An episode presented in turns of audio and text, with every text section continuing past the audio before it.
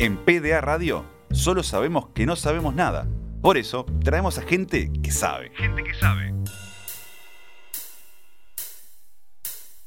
Y ya tenemos en estudio a Vladimir Melo, médico, deportólogo, eh, especialista en cardiología deportiva, podemos decirlo así, amigo de la casa, que es lo más importante, y también jugador de fútbol en su querido Tacuarembó Universitario. ¿Cómo anda, Vladimir? Bien, y ustedes, todo muy bien. Me alegro. Eh, los jueves tenemos un espacio donde hacemos venir a gente que sabe para hablar de cosas que nosotros no sabemos. o sea, podríamos llamar a todo el mundo. Y vos no podés estar acá conduciendo un programa de radio estudiando medicina. No, por Sería raro. Y Vladimir, una de las cosas que ha hecho en este tiempo de pandemia ha sido redactar el protocolo de vuelta al, fútbol. Y lo primero que te quiero preguntar es. Eh, ¿Cómo estás viendo estas primeras, eh, estos primeros entrenamientos, estas primeras partes?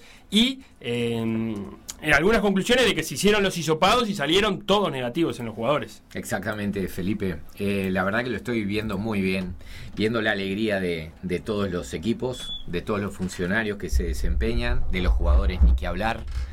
Em, creo que ha sido muy, muy efectivo. Era otra situación, evidentemente epidemiológica, cuando lo escribimos al protocolo, entonces estábamos todos alerta a ver qué pasaba. El virus estaba circulando. Exactamente. Entonces, bueno, extremamos las medidas de, de, contacto, distanciamiento para evitar brotes dentro del fútbol y creo que salió muy bien. Ha sido eh, felicitado en todo lo que es América. Fui partícipe de la reunión con Conmebol en cuanto a las sanidades de, de los diferentes países y alabaron mucho esto del protocolo. Así que lo veo muy bien. Además de eso, estoy integrando la comisión de control de que se cumplan las medidas, con lo cual estoy teniendo una comunicación fluida con los equipos y ante cualquier duda de qué hacer con un deportista, eh, un caso de eh, fiebre o lo que sea, bueno, se comunican y creo que ha sido más que efectivo. Estoy muy, muy contento. Y en ese sentido, todos los hisopados dieron negativos. Eh, nos han preguntado por qué igual hay que mantener las medidas de estos primeros días de entrenamiento, que no es pasarse la pelota o cada uno en su sector. Eh, o, evitar el contacto, ¿no? Eh, ¿Por qué igual hay que mantener esas medidas? Porque evidentemente el protocolo o todos los protocolos se crearon para que el virus nos dé tiempo. ¿No? El hecho de que ahora el virus, por suerte, no está circulando de forma importante, hay solo 15 casos en el, en el Uruguay activos, 4 en CTI. Eh, es una fotografía de hoy o de lo que pasé hace dos semanas para que las medidas empiecen a flexibilizarse, tiene que seguir transcurriendo esta misma, este mismo declive en la meseta de casos, en la curva de casos, seguir desapareciendo casos activos para de esa manera poder eh, reactivar las condiciones normales o habituales dentro del deporte y de todas las, las actividades ¿no? en el Uruguay. ¿Y en el armado del protocolo ustedes estipulaban una fecha de comienzo o lo dejaban liberado? No, se nos pidió hacer el protocolo eh, creamos el protocolo eh, para un comienzo y, el comienzo del campeonato con las semanas de acuerdo a lo que es la vida del virus.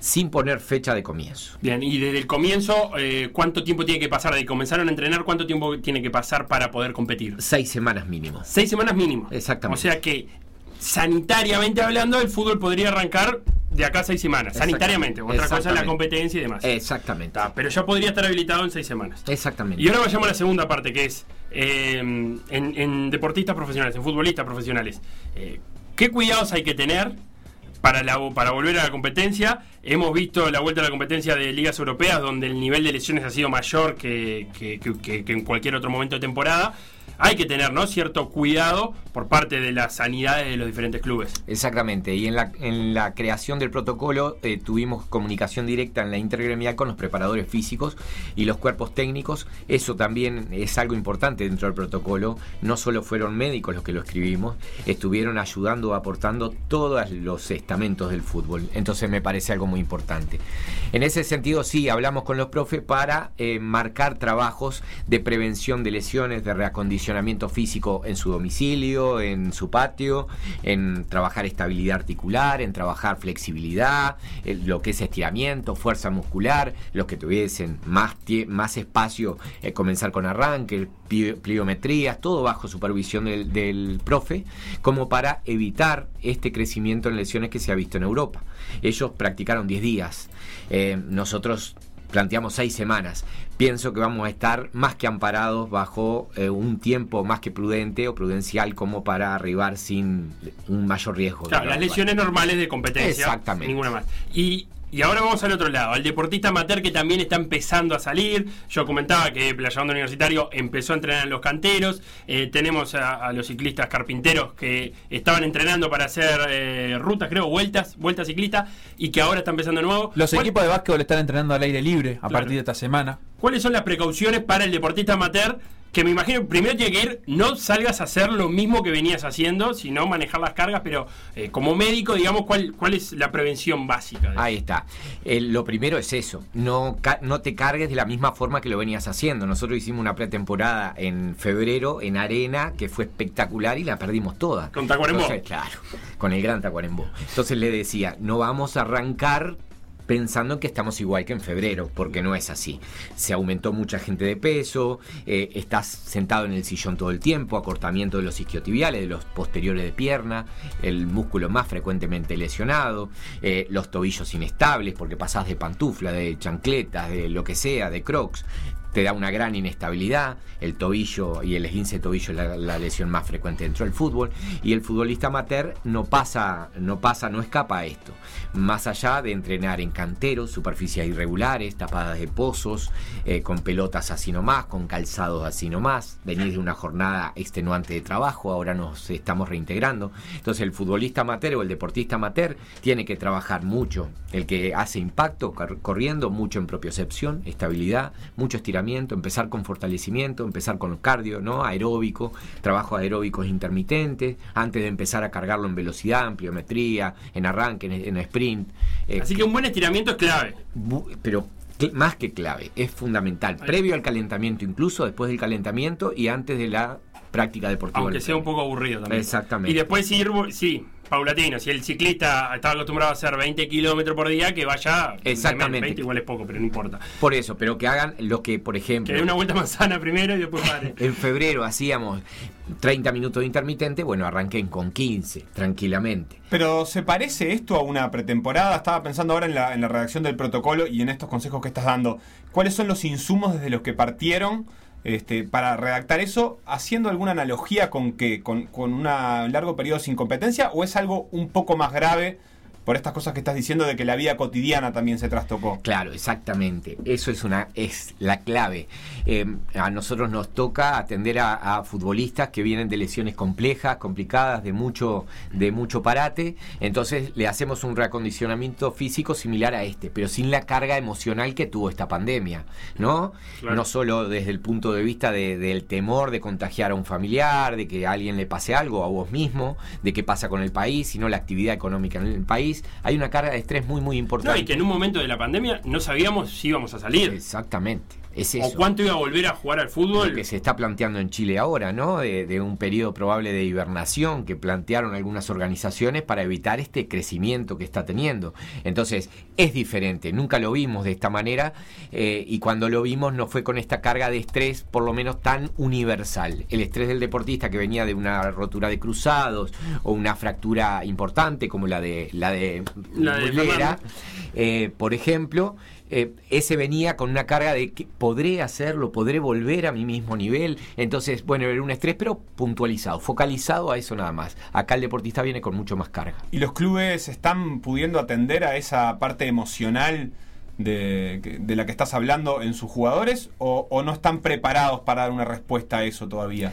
Hay eh, muy buena pregunta también. Hay equipos que tienen un sostén eh, o una contención psicológica desde el punto de vista psicológico. Nosotros en el protocolo lo planteamos y a todos los clubes en las charlas también. Eh, siempre tratamos de que el club le aporte todo aquello que el deportista necesite. En este caso, los que tienen psicólogo en su institución es mucho más fácil. Aquellos que no, y bueno, tendrán que estar atentos, el médico, la parte de sanidad, de alguna situación puntual que le marque el deportista. Eh, estaba pensando en esto de volver, Sebastián, vos que volviste a los fútbol 5.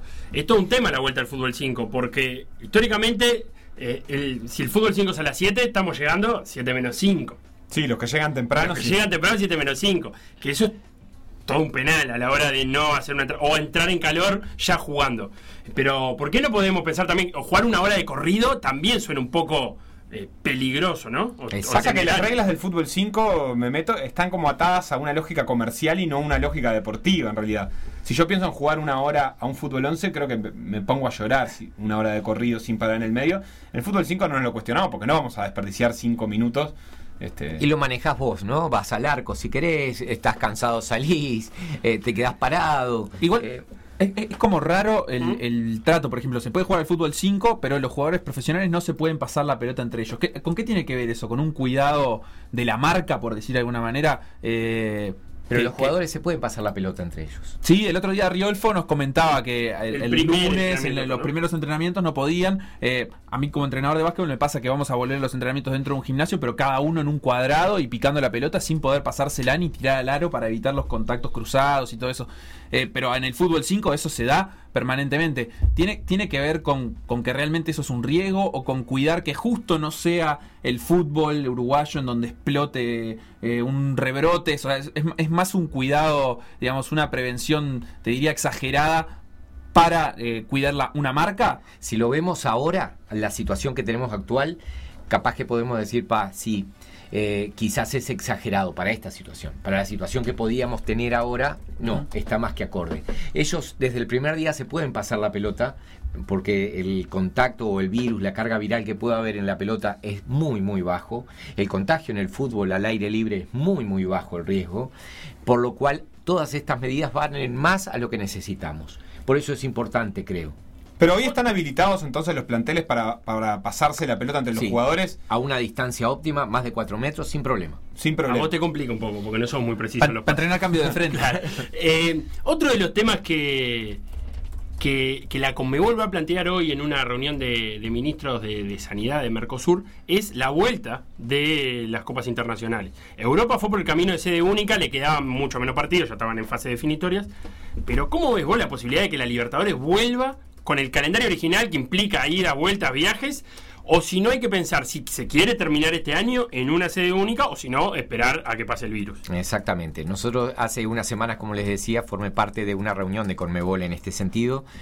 Eh, y se habló mucho del tema. Evidentemente, si pensamos en la situación que está transcurriendo ahora, que está pasando Chile, Brasil en algunas zonas, Perú. Argentina, Perú, Ecuador, que empezó el, el crecimiento de vuelta, eh, con un cronograma, con un itinerario y la forma de jugar habitual, no se puede, no se puede pensar en trasladar un plantel a esa zona con el riesgo altísimo. Era lo que hablamos la otra vez. Tenés que tener un estadio totalmente cerrado, un aeropuerto solo para vos, medidas que son infranqueables. Entonces, yo creo que eh, la sede única y una sede única que puede ser en Uruguay, por ejemplo, eh, creo que podría ser más que, más que buena, más que inteligente tomar una medida así. Tenés que tener un- una precaución muy importante con los deportistas que vienen de afuera, todo lo que traen de afuera, pero son Claro. cuidados que, que, bueno, que se pueden tener en cuanto a una cuarentena 14 días antes de viajar. En fin, yo lo veo por ese lado mucho mejor, más a largo plazo, ¿no? Cuando toda la situación empiece a estabilizarse. Y la última, eh, que tiene que ver con la lesión de, de Fernando Molera que la nombrabas al pasar y que ha sido tema de, de esta semana,